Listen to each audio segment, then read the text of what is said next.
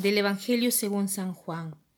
En aquel tiempo Jesús alzando los ojos, rezó al Padre diciendo, No ruego solo por estos, sino también por aquellos que por medio de su palabra creerán en mí, para que todos sean uno, como tú, Padre, en mí y yo en ti, que ellos también sean uno en nosotros, para que el mundo crea que tú me has enviado.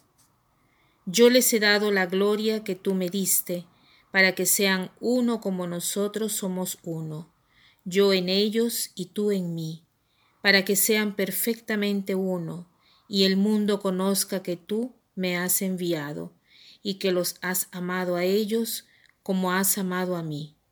Padre, los que tú me has dado, quiero que donde yo esté, esté también conmigo, para que contemplen mi gloria, la que me has dado, porque me has amado antes de la creación del mundo.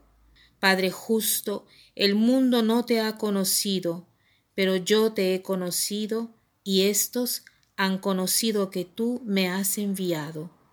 Yo les he dado a conocer tu nombre, y se lo seguiré dando a conocer, para que el amor con que tú me has amado esté en ellos, y yo en ellos. Esta oración que Jesús hace es verdaderamente hermosa. Nosotros eh, tantas veces nos preguntamos, ¿quién sabe cómo eh, habrá rezado Jesús? ¿Quién sabe qué cosa decía Jesús? Y aquí tenemos algunas respuestas. Sabemos qué cosa decía Jesús al Padre. Sabemos algunas oraciones de Jesús. Este es un pedido que Él ha hecho justo en el momento que estaba por dar la vida para el mundo, o sea, podía haber estado completamente absorto, concentrado en aquel e-, evento horroroso, completamente lleno de miedo por lo que por lo que le esperaba de la muerte, la crucifixión, la flagelación, que no sé cómo ha hecho para decir esta oración tan maravillosa. Él se ha desconcentrado en ese momento, podríamos decir así, no solo ha rezado por los apóstoles, sino que ha rezado por cada uno de nosotros. Porque acá dice él, yo no pido solo por esto, sino también por los que creerán en mí mediante la palabra. O sea, aquí estamos yo, tú, Patricia, Sonia, Mauricio, estamos todos, todos, todos estábamos ahí presente. Es maravilloso esto. Que Jesús ha pensado por cada uno de nosotros en el momento solemne del dolor. Él ha pensado a tenernos en todos, a todos juntos, unidos. ¿Y por qué nos quiere tener a todos unidos? Porque somos hechos a imagen y semejanza de Dios, y Dios es uno. Aunque son tres personas y hay la diversidad, son los tres Dios y un solo Dios. Entonces, la diferencia entre nosotros existe y existirá por siempre, pero debemos aprender no solo a acogerlo, sino a valorizarlo. Tratemos de ver hoy cómo podemos vivir la unidad que Jesús ha pedido como don al Padre, cómo puedo vivir la unidad en mi familia, en mi comunidad, en el trabajo. ¿Cómo puedo llevar adelante esta unidad? Porque donde hay unidad, hay vida. Donde hay división, hay muerte. Justamente, ¿cuál es la definición de muerte? La muerte es la separación del alma y del cuerpo. ¿Y cuándo, y cuándo es que, que una persona muere? Cuando los elementos químicos no están unidos, no colaboran entre ellos, sino que cada uno va por su cuenta. Entonces ahí está la muerte. Los órganos no funcionan más, los elementos que conforman el cuerpo humano se separan y van a fecundar la tierra. Existe solo el cadáver. Entonces, donde hay unidad, hay vida. Donde hay disgregación, hay muerte.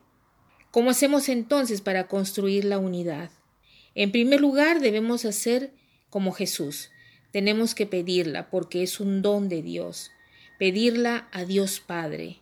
Después debemos también trabajar en ella. ¿Y cómo?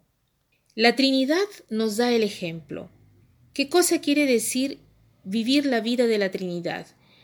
Quiere decir vivir para el otro. El Padre vive para el Hijo, el Hijo vive para el Padre, el Espíritu Santo para el Hijo. Es así.